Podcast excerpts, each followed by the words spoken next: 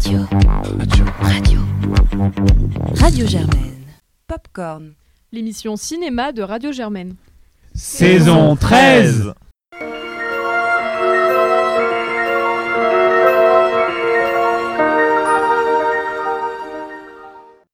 Bonsoir à tous, vous écoutez Popcorn et c'est notre nouveau carnet canois, ici Jeanne et on a vu euh, cette, euh, ces derniers jours euh, beaucoup de choses dont on va vous parler.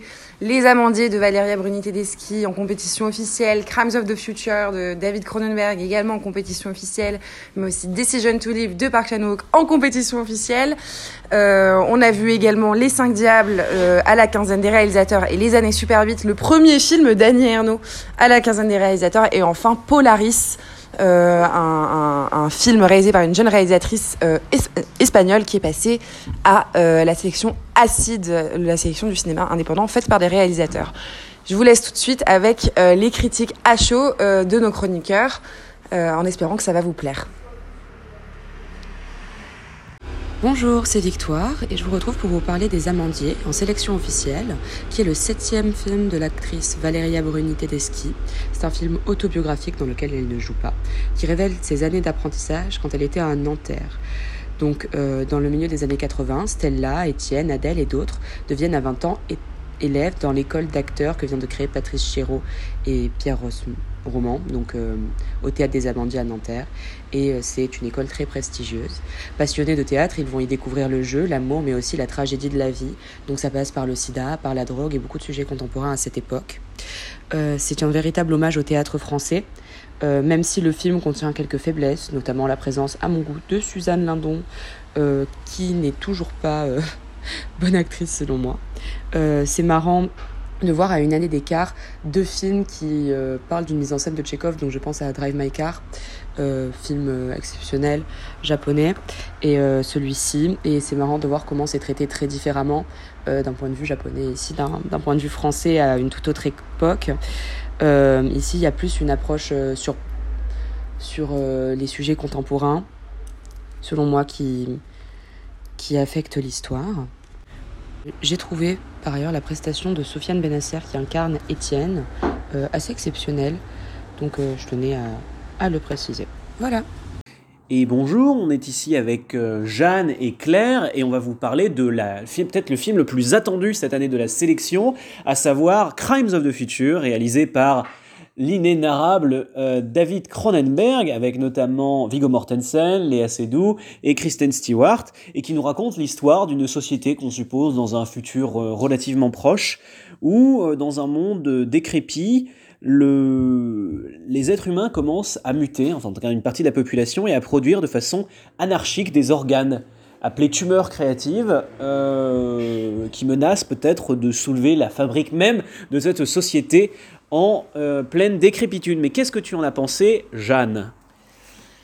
Bon, alors ce que j'en ai pensé quand je le regardais, c'était vraiment très très pénible. Euh, c'était un visionnage que j'ai trouvé extrêmement désagréable parce que je trouvais le film extrêmement bête et euh, en particulier parce que j'aime beaucoup Cronenberg, que la question de la chair à la fois comme euh, euh objet de désir et d'expérimentation, euh, comme matière organique euh, qui peut permettre des explorations et des investigations, y compris artistiques, puisque là par exemple nos deux protagonistes sont des performeurs. Euh, d'art, enfin des, des performeurs quoi. Euh, c'est des thèmes dont il a déjà traité et de façon, je trouve, très réussie dans le passé. Et là, euh, ça tombe complètement à plat parce que je trouve le film surexplicatif, extrêmement littéral. Les dialogues sont mais, plus que pénibles, ils sont laborieux. Il y, a une, seconde de blanc entre chaque réplique et en fait, il n'y a aucune progression euh, dans les paroles. Les personnages en eux-mêmes ne subissent quasiment aucune évolution, ou alors quand ils effleurent le semblant d'une espèce de progression, euh, c'est pour que dans la minute d'après, on doute du fait qu'ils aient effectivement ou non euh, progressé. Euh, je trouve que l'image, et, enfin le montage, la réalisation, la photographie euh, sont assez basiques, assez simplistes et finalement ouais plutôt classiques et, et convenus. Donc là aussi assez déçu, voire même à certains égards, j'ai trouvé qu'il y a des choses qui étaient carrément moches. la façon, parce que le film a été tourné en partie, même si c'est pas dit à Athènes, la façon dont la ville est montrée vraiment clairement, il y a eu un PowerPoint à quoi ressemble un squat et ils sont allés tourner dans des parkings où ils ont écrit trois mots en grec sur les murs. Enfin, vraiment, moi, ça me, ça me, ça me sidère qu'il n'y ait pas un effort supplémentaire qui ait été fait de ce point de vue-là. Même chose du point de vue, par exemple, des costumes. Pour moi, il y a une grande interrogation, c'est pourquoi euh, Viggo Mortensen passe l'entièreté du film à être voilé avec une, espèce de voile noir qui lui couvre y compris la bouche et qu'il est donc obligé de découvrir en permanence quand il veut parler, alors que tous les autres sont habillés en Célio et Zara, quoi. C'est très énervant, euh, du coup tout sonne faux, en tout cas tout a sonné faux pour moi. Euh, je suis pas sûre d'avoir compris par ailleurs quoi que ce soit au film. Alors que, comme je vous l'ai dit, le film fait quand même beaucoup d'efforts pour essayer d'expliquer son idée qui me paraissait initialement pas si complexe. Euh, quand on est sorti de la séance, Paul m'a dit que c'était peut-être éventuellement euh, parce que c'était du second degré. Mon avis, c'est que si c'est pas clair, c'est que c'est raté. et je suis vraiment très très déçue par ce film. Je sais pas si Claire, tu veux embrayer là-dessus. Ouais, moi je pense que je suis un peu moins déçue, même si clairement c'est pas le même Cronenberg, pas le meilleur Cronenberg et même pas le meilleur euh, Cronenberg issu de sa collaboration avec Viggo Mortensen. Euh, Franchement, non, moi j'ai passé un bon moment en fait. Hein. Euh, globalement, la vibe. Enfin, vraiment, j'ai beaucoup de mal à avoir du recul sur ce film que j'ai vu hier et je pense que je vais mettre un, moment à, le digérer.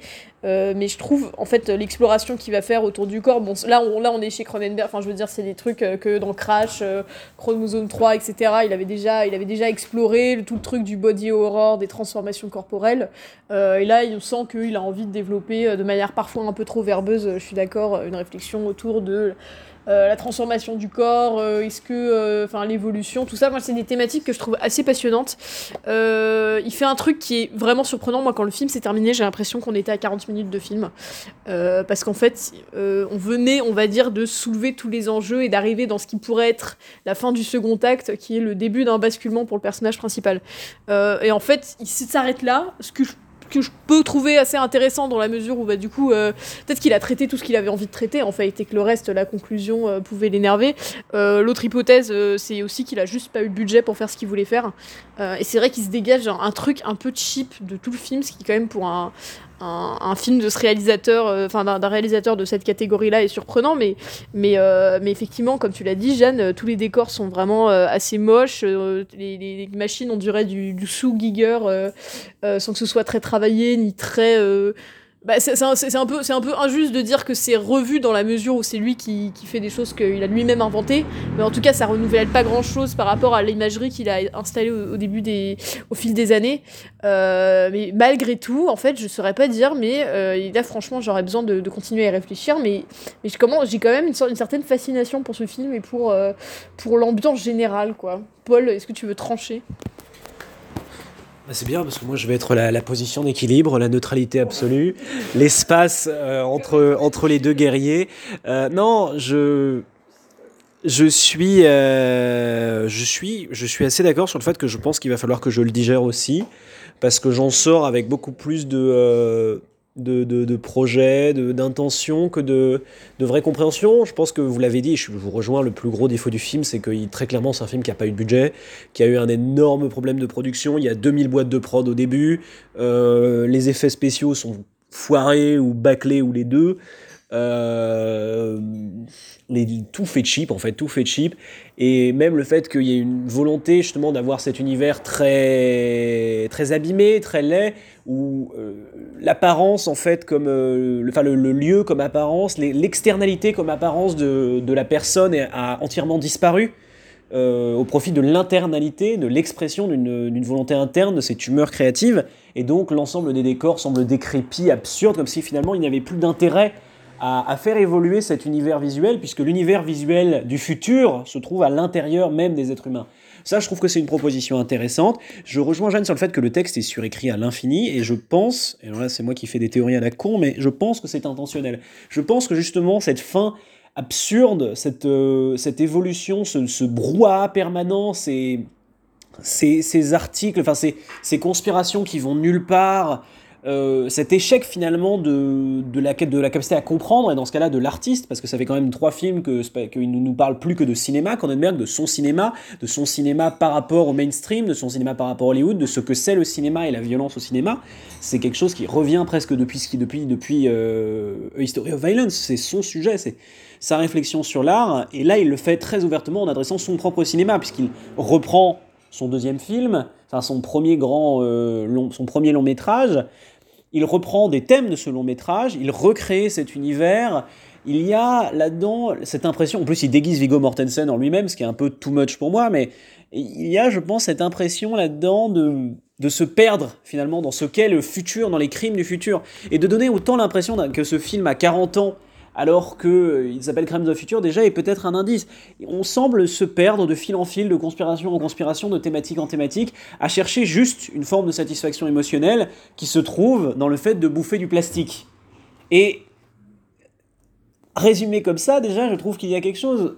Il, il cherche un confort perdu dans des thématiques qu'il ne comprend plus, des univers qu'il ne comprend plus, des représentations qui ne lui font ni chaud ni froid. Euh, et tout ça est sans intérêt. Et il s'en lasse. Et il... bien d'accord, c'est sans intérêt. oui, mais c'est montré comme sans intérêt, les réflexions systématiques de Mortensen à chaque fois qu'il voit une film pour discuter de l'intérêt du sans intérêt à un stade. Bah, là où en fait, c'est injuste pour le, c'est injuste et c'est violent pour un pour un spectateur. Oui, mais c'est une réflexion artistique qui est cohérente avec euh, Cronenberg. Ça fait quatre films qui fait ça. Dans sa réflexion. Mais je pense que si, je pense que à sa façon, il s'exprime sur Enfin, pour moi, c'est aussi important pour un artiste d'exprimer la perspective qu'il a sur le monde et euh, sur son propre monde et sa propre création. C'est un film sur le cinéma comme un autre, c'est un film sur euh, la peur d'une forme de vacuité du cinéma. C'est un film qui est aussi raté par plein d'aspects. C'est pas vrai, je suis complètement en désaccord avec toi. C'est pas du tout un film sur euh, la possible vacuité du cinéma. Mais de toute façon, il va falloir qu'on passe euh, à la suite. on va terminer et je te laisse faire la transition. Et donc, c'est la, la, fin de cette petite critique. et je vous laisse. et c'est de nouveau Paul. Et cette fois, on est avec Enora, Jeanne et Claire. Et on va vous parler du nouveau film du réalisateur bien aimé, déjà récompensé deux fois à Euh, une fois pour euh, Old Boy où il avait eu le grand prix du jury, et je crois pour euh, Mademoiselle où il avait eu le prix de la mise en scène. Et donc Park Chan-wook qui nous présente ici son nouveau film Decision to Live, qui va nous raconter, en tout cas à la surface, l'histoire d'un peu l'histoire, une histoire assez classique, hein, une histoire très Hitchcockienne. Et d'ailleurs les références à Vertigo que qu'ont très bien remarqué certains de nos membres sont légion. à commencer par la chute initiale. Cette chute, en effet, c'est celle d'un mari d'un vieil homme qui va tomber d'un pic montagneux euh, euh, et dont il semble peut-être que cette chute ait été causée par sa très sympathique femme pour laquelle euh, le, le, détective se trouve une certaine passion. Mais Enora, qu'est-ce que tu en as pensé? Alors j'ai trouvé que déjà c'était un film bien filmé, avec une intrigue intéressante, etc. Après, étant très fatiguée, j'ai dormi pendant ah. une partie du film. Dommage.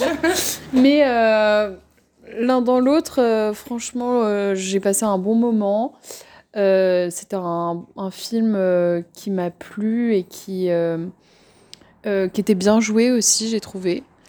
Et puis en général, les films coréens en ce moment sont assez bons avec Parasite il y a quelques années, etc.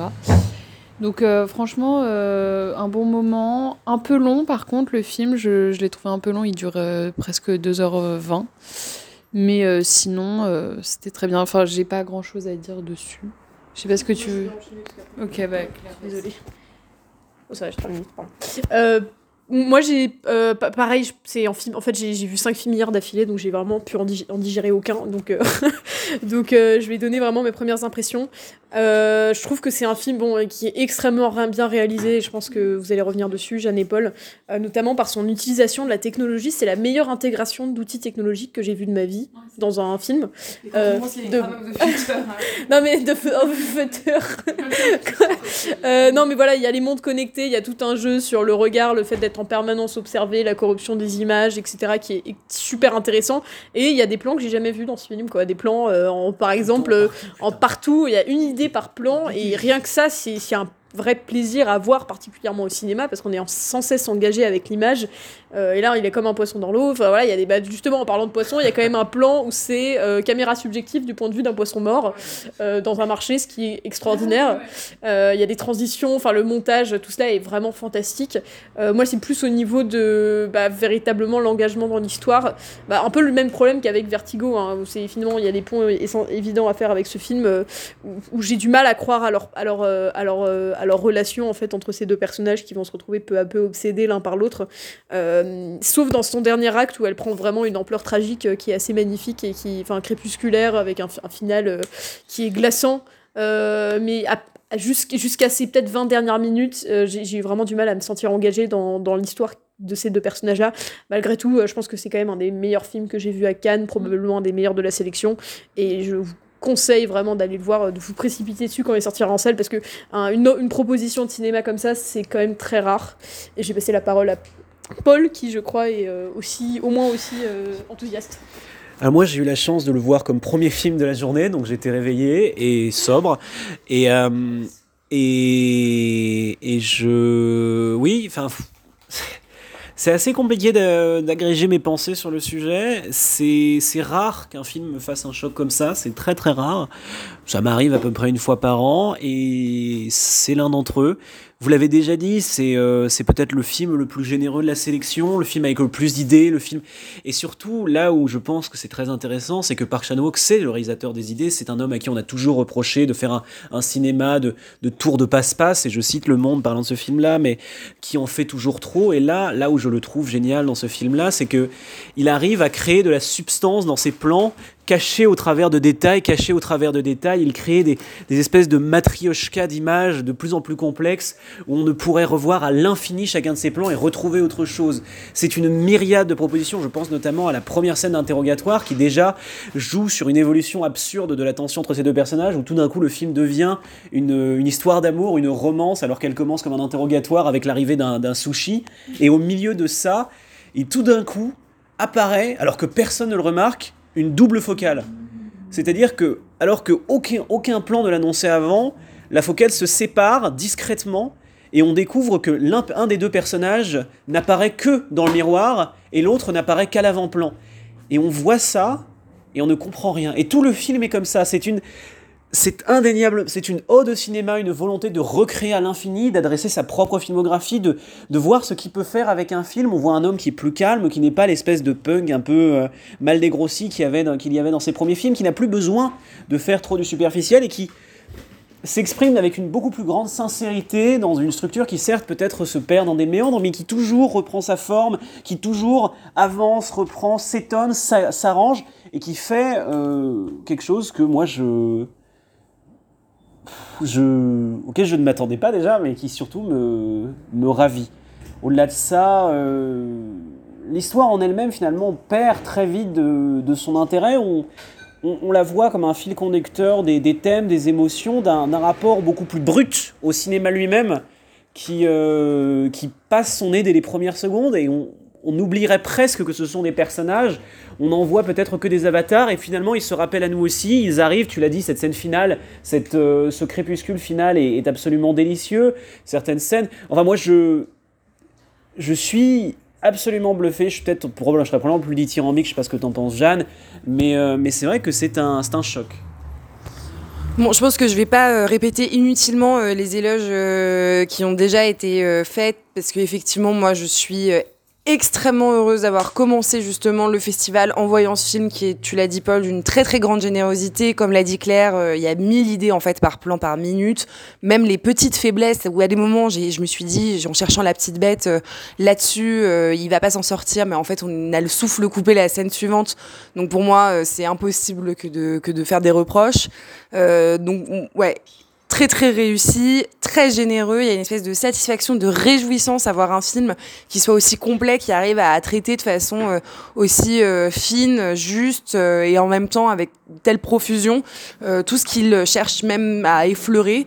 moi, ça m'a complètement conquise si, si jamais ça s'entendait pas. Je confirme que Paul était extatique en sortant de la séance. Et, euh, et juste pour revenir sur quelque chose euh, qu'a dit Claire, euh, en, en l'occurrence sur cette relation qui sortirait un petit peu de nulle part, etc. C'est vrai qu'on a tendance à voir dans le cinéma des relations où souvent l'homme est fasciné par une femme sans qu'on comprenne vraiment pourquoi. Sauf que moi, en fait, ça a fait vraiment l'effet inverse. J'ai été fascinée moi-même, hantée un peu euh, dès euh, la première apparition de, de cette veuve ambiguë et étrange. Et, euh, donc, j'avais vraiment un effet d'identification et, et un transport dans l'intrigue immédiat. Et ça, pour moi, ça revient beaucoup au jeu, au dialogue. Et on l'a pas dit, mais le film est aussi extrêmement drôle à plein de moments.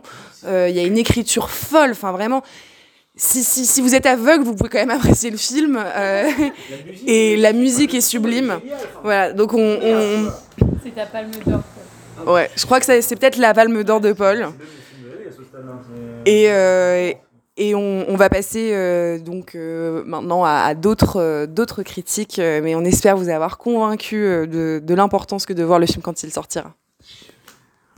Hello, c'est Jeannot en direct de la Croisette. Je viens vous raconter mon expérience avec euh, le nouveau long métrage de Léa Missius, Les Cinq Diables, sélectionné à la quinzaine des réalisateurs. C'est un long métrage qui aborde un peu la question euh, du vaudouisme d'une certaine manière, en tout cas moi c'est ce que j'ai ressenti. Euh, c'est assez fantastique et ça raconte aussi une histoire de famille. C'est un film malheureusement qui m'a pas convaincue parce que je trouve que les acteurs sont pas très bien choisis et que d'emblée on croit mal à cette famille euh, factice.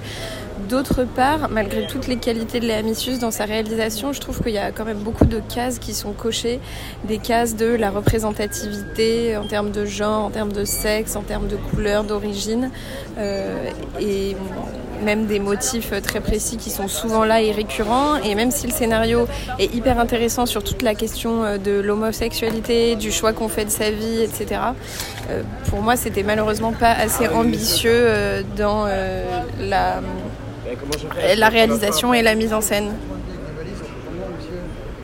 Mais je pense que les avis seront assez partagés, donc euh, je vous invite quand même à aller découvrir ou redécouvrir l'univers de Léa Missius. Et euh, mine de rien, Adèle est quand même toujours, comme dans tous ses films, exceptionnelle dans ses performances. Et, euh, ça, pour ce plaisir-là aussi, c'était plutôt euh, un bon moment, mais un peu de déception. Voilà, bisous Bonjour à tous, Euh, ici Juliette et je suis avec Jeannot et Arthur pour vous parler du film de Annie Ernaux et de son fils David Ernaux, Les années Super 8, présenté dans le cadre de la quinzaine des réalisateurs à Cannes.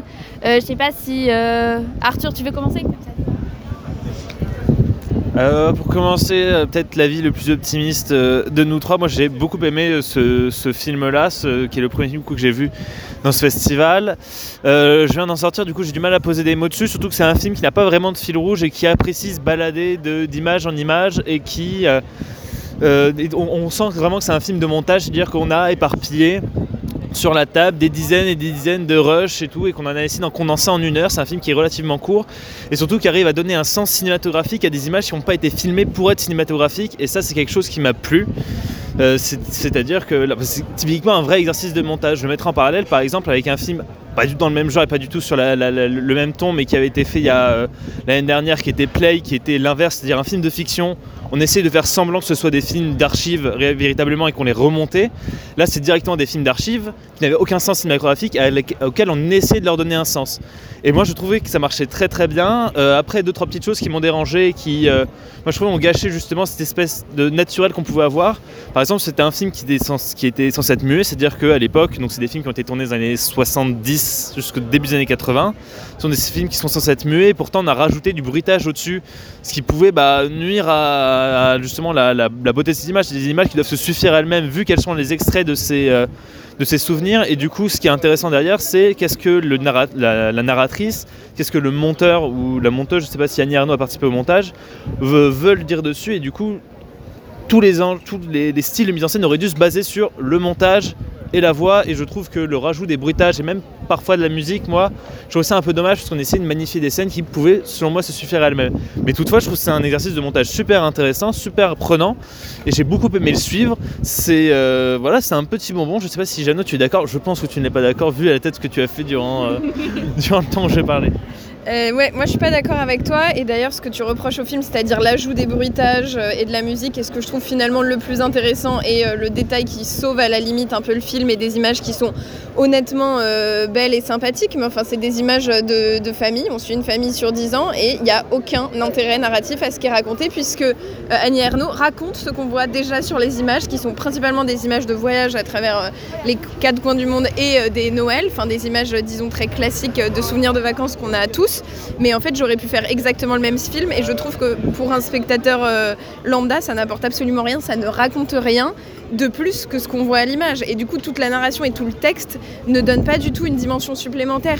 Elle évoque rarement, enfin à la fin surtout, le fait que effectivement c'est euh, la dislocation de son couple sur 10 ans, mais c'était le seul intérêt du film qu'elle aurait pu énoncer bien plus tôt et sur lequel justement il aurait été intéressant de travailler. C'est, elle arrête pas de sous-entendre le fait qu'elle allait mal intérieurement, mais elle explique jamais jamais ça et elle le met pas du tout en parallèle aux images qu'on voit où elle a l'air très joyeuse. Du coup, pour moi, c'était juste euh, très démonstratif, très démonstratif, pardon, et pas du tout euh, sensible.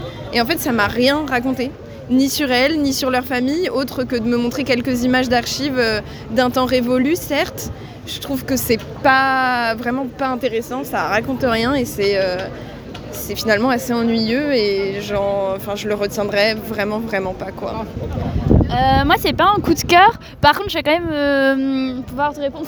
En fait, moi, j'ai aimé ce film parce que justement, j'ai trouvé qu'il racontait ce que Annie Ernaux raconte pas dans ses romans. Euh, moi, j'ai lu notamment La Place et aussi La Femme gelée, et j'ai trouvé qu'en fait, ce film complétait vachement ce qu'elle disait pas. Donc, dans ses romans, c'est plus, disons, une autofiction. Elle parle d'elle tout le temps en romançant un petit peu sa vie, alors que là, on voit en fait ce qui s'est passé directement pendant qu'elle écrivait ses romans et son contexte familial. Et mm, du coup, je trouve que ça complète bien. Ça fait comme un univers on comprend plus sa personne et du coup, c'est comme si elle retranscrivait un peu un de ses romans en film, mais elle fait exactement en fait comme ses romans. Elle essaie de de contextualiser même un peu politiquement quand elle parle de ses voyages euh, parce qu'elle va aussi au Chili elle va aussi euh, à Moscou et euh, du coup tout ça je trouve qu'elle ajoute quand même un contexte politique et elle fait un peu se faisant à la fois le portrait euh, d'une époque et à la fois le portrait de bah, un petit peu en tout cas d'une époque euh, toujours euh, bien située dans le, terme de l'échelle sociale parce que c'est ce qu'elle fait toujours et à travers l'intime d'une famille. Et c'est en fait moi ce qui me touchait dans ses romans. Et c'est pour ça que d'un certain côté j'ai bien aimé ce film parce que j'ai retrouvé ça. À travers l'intime elle essaie de raconter une époque qui est révolue. Et en plus on retrouve des traditions que moi personnellement j'ai pas vécu parce que j'ai pas son âge mais que par exemple qui m'ont bercé celle de mon père il racontait qu'effectivement il faisait des soirées de projection et regardaient ensemble les films. Et je trouve que c'est assez beau même pour le souvenir donc euh, certes c'est pas euh, une histoire dont la narration est absolument euh, insoutenable. C'est vrai qu'il n'y a pas de fil narratif, mais juste moi j'ai bien aimé, c'était comme une espèce de balade dans une certaine époque.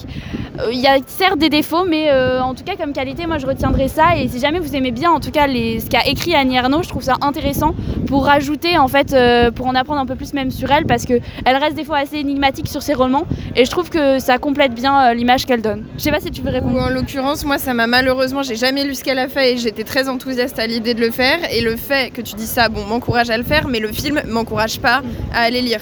Et du coup, je trouve ça dommage, et je trouve ça dommage de manière générale qu'un film ne puisse pas exister en soi. Et c'est ça, enfin, c'est quand même le projet avec le documentaire. C'est, enfin, d'autant plus quand c'est du documentaire, je trouve que euh, en termes de narration et de création, on doit être bien plus, je sais pas, bien plus convaincu, bien plus euh, j'ai pas le mot, mais bon.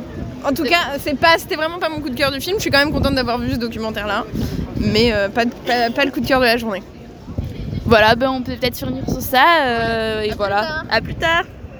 Et je finis avec euh, une dernière critique à chaud euh, en direct de euh, l'Acide, donc la sélection des, des réalisateurs pour le cinéma indépendant, euh, un film euh, documentaire Polaris. Ainara Vera, réalisatrice euh, espagnole, qui se déroule entre la France et le Groenland et qui suit en fait euh, la relation de deux sœurs, euh, l'une euh, donc euh, alors qu'elle est à la toute fin de sa grossesse et qu'elle est sur le point d'accoucher, l'autre capitaine de bateau euh, sur des espèces de, navires euh, qui euh, traversent le Groenland et qui donnent à voir euh, euh, les glaciers euh, et euh, comment en fait leur euh, sororité s'exerce à distance entre appels, coupures de réseau, euh, FaceTime euh, pour le jour de l'accouchement. Euh, donc un film que j'ai trouvé très touchant dans sa façon de traiter cette histoire presque comme une histoire d'amour, puisque on comprend aussi qu'elle est faite de conflits, qu'elle est faite de ruptures, de continuité, mais surtout d'un fil tenace qui est celui qui unit en fait, enfin qui est le lien du sang tout simplement.